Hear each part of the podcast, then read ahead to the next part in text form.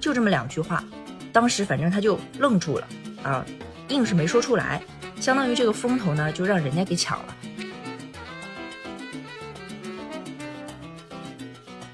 所以说，从公司的利益上面来说，他是没有必要教导每一个人如何修炼软实力，从而往上走的。他都不需要这么多人往上走嘛，这才是根本原因。我们之前说，就是活不行、嘴巴巴的人为什么也能晋升？其实啊，是只有他们能晋升。透过多元观点探寻职场本质。Hello，大家好，我是陆小丧。这一期啊，我想跟大家探讨一下那些职场上看似干活不太行，但是嘴巴巴的同事们为什么能够晋升？在我的工作中，我观察到一种集体情绪吧。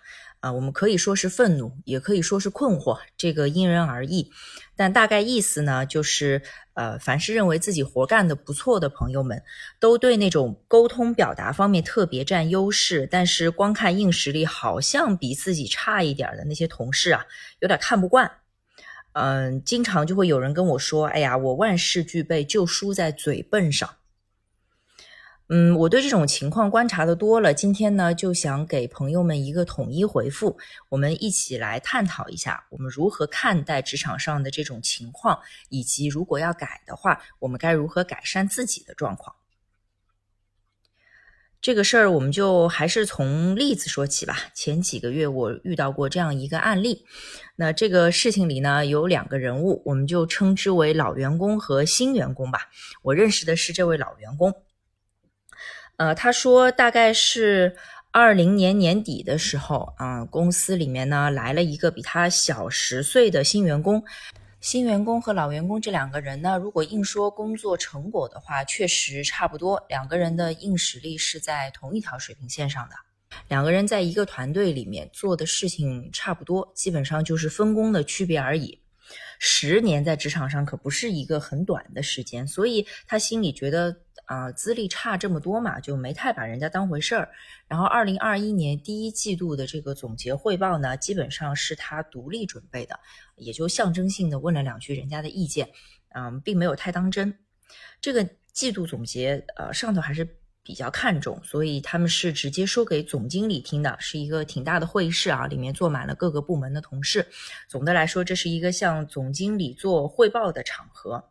他把他自己准备的东西说完以后啊，总经理就问了，说我只看到了一九年第一季度的数据和二一年第一季度的对比，我怎么没看见二零年的数据呢？他就愣了一下，没想到人家会这么问啊，他就嗯回答了脑袋里面的第一个反应，他就说啊，因为二零年有疫情啊，然后总经理就非常直接的说，那。疫情对我们公司业务的影响到底是什么呢？具体到各个部门，大家是怎么应对这种影响的？然后这个事儿过去之后，你们学到了什么呢？又算是一个比较尖锐的指责了。当时因为那么多人在场嘛，他就觉得面子上有点挂不住，反正当场呢就哑口无言。一阵沉默之后，你说这个团队做了这么个 PPT，老板有问，总得有人答呀。那这个时候他就发现。资历比他浅十年的那个新同事就把话题接过去了。人家接过去说了两个点，第一点呢说，呃，我们没有把二零年的数据纳入到分析当中，是因为二零年有这么一个不可抗力，它的数据是异常值，如果放进来的话呢，会导致整个的统计误差，这是第一点啊。第二点，人家就说我们立刻接受您的指正，在这个会后呢，会尽快补一个专门的分析给您，就这么两句话。当时反正他就愣住了啊，硬是没说出来，相当于这个风头呢就让人家给抢了。实际上事儿是他做的嘛，我们也都知道。这个事情之后啊，他就发现整个管理层对他们团队的偏重，逐渐的就转移到新同事身上去了。大概意思就是做项目啊，然后汇报啊这种比较重要的场合，都是倾向于让新同事去露脸儿。然后那新同事不是业务不熟悉吗？毕竟资历浅呀。然后老板们就说：“那如果有什么不懂的、不明白的、拿不准的，就要跟这位老员工商量。”但是，嗯，他就发现说，到了今年的年中吧，五六月份的时候，上头竟然表示出啊，估计是要晋升这位新同事的意思，他就特别不高兴，他觉得自己就相当于说尽心尽力的给自己培养了一个小老板。这个时候，这个经典言论就上场了哈，他就跟我说：“哎呀，我什么都好，就是输在嘴笨上。”言下之意就是啊，新同事是抢了他的晋升机会，夺了他的功劳，然后。评的点呢，就是人家嘴不笨嘛，对吧？然后这件事情里呢，我的看法是，嗯，硬实力和软实力啊，其实在职场上是一个并行的关系，只是呃，硬实力这件事情呢，有相对完善的培训体系。我们都知道，基本上你说公司要管理员工的时候，鼓励大家在什么领域去竞争呢？绝大多数是鼓励硬实力为主。是因为只要一个人想要学干活，就是实操层面的啊，就是我们所谓的呃硬实力这些事儿啊，他总是有人教的。就是你如果想问，你总能找到人去问。这条路显然更清晰。然后我们说底层逻辑的话，其实跟我们做学生的时候读书准备考试是一脉相承的。所以大多数人都比较能理解在职场上怎么样去修炼硬实力。然后这个路呢？啊，也可预见性比较强啊，每一步怎么样都能看得清楚，你也很明确的能看到很多前人，比如说啊会这个技巧，然后在工作上更省力啊什么的，就是能看得一清二楚。那软实力在职场的初期甚至到中期都更像是一条暗线，你很少看到公司有什么场合，比如说培训之类的公开场合，就是会去强调说啊一个人要注意。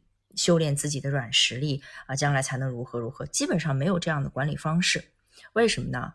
啊，其实本质原因是因为所有的商业组织都需要更多的人员在执行上，更少的人员在管理上。我们比一比这个人数的比例啊，肯定得是执行层面的人多，管理层面的人少嘛。所以说，从公司的利益上面来说，它是没有必要教导每一个人如何修炼软实力，从而往上走的。那都不需要这么多人往上走嘛，这才是根本原因。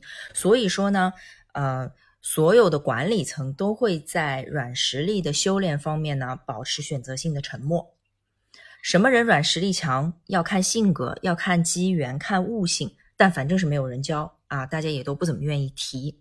而且一旦有这样一个人通过自己的啊比较强的软实力升上去了，他就变成了既得利益者呀。他加入了那个既得利益的群体之后，他也不会回头来告诉自己当年的那些小伙伴们他是怎么升上去的，他不得保护自己吗？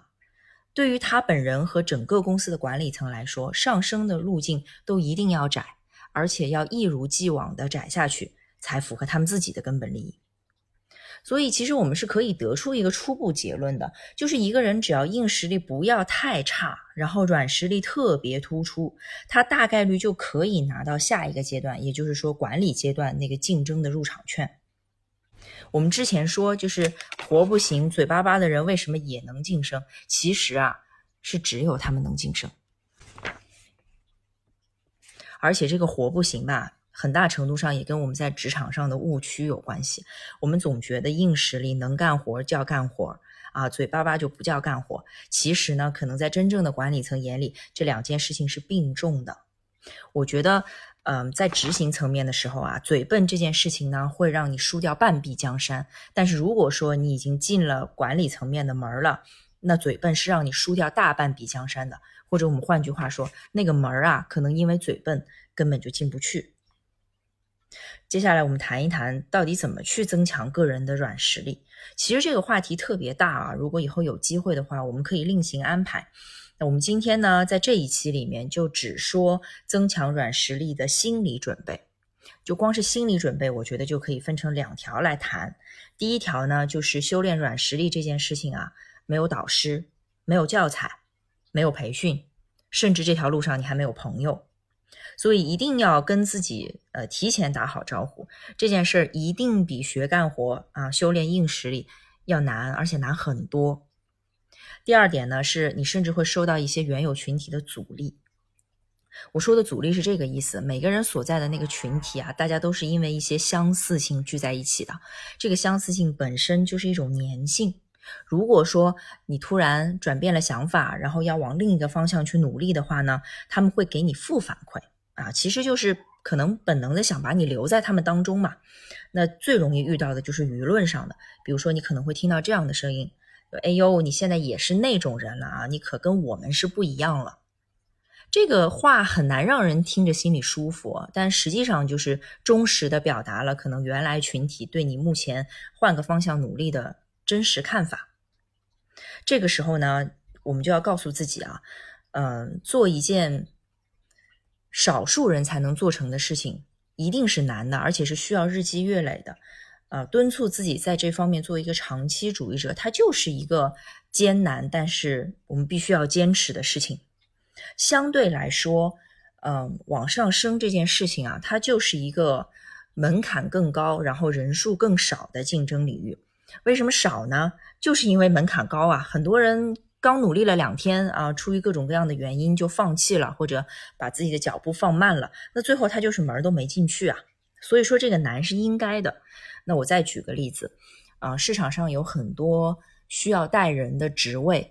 他都会提出一个很具体的要求，就说我们只考虑以前有过带人经验的求职者，也就是说，只要进了这个我们所谓的软实力的这个高门槛啊，整个招聘市场的观念和做法都是你的护城河，包括说啊管理层的招聘上面的一些想法啊，一些执行，其实都是在保护我们刚才说的那个既得利益群体的利益嘛。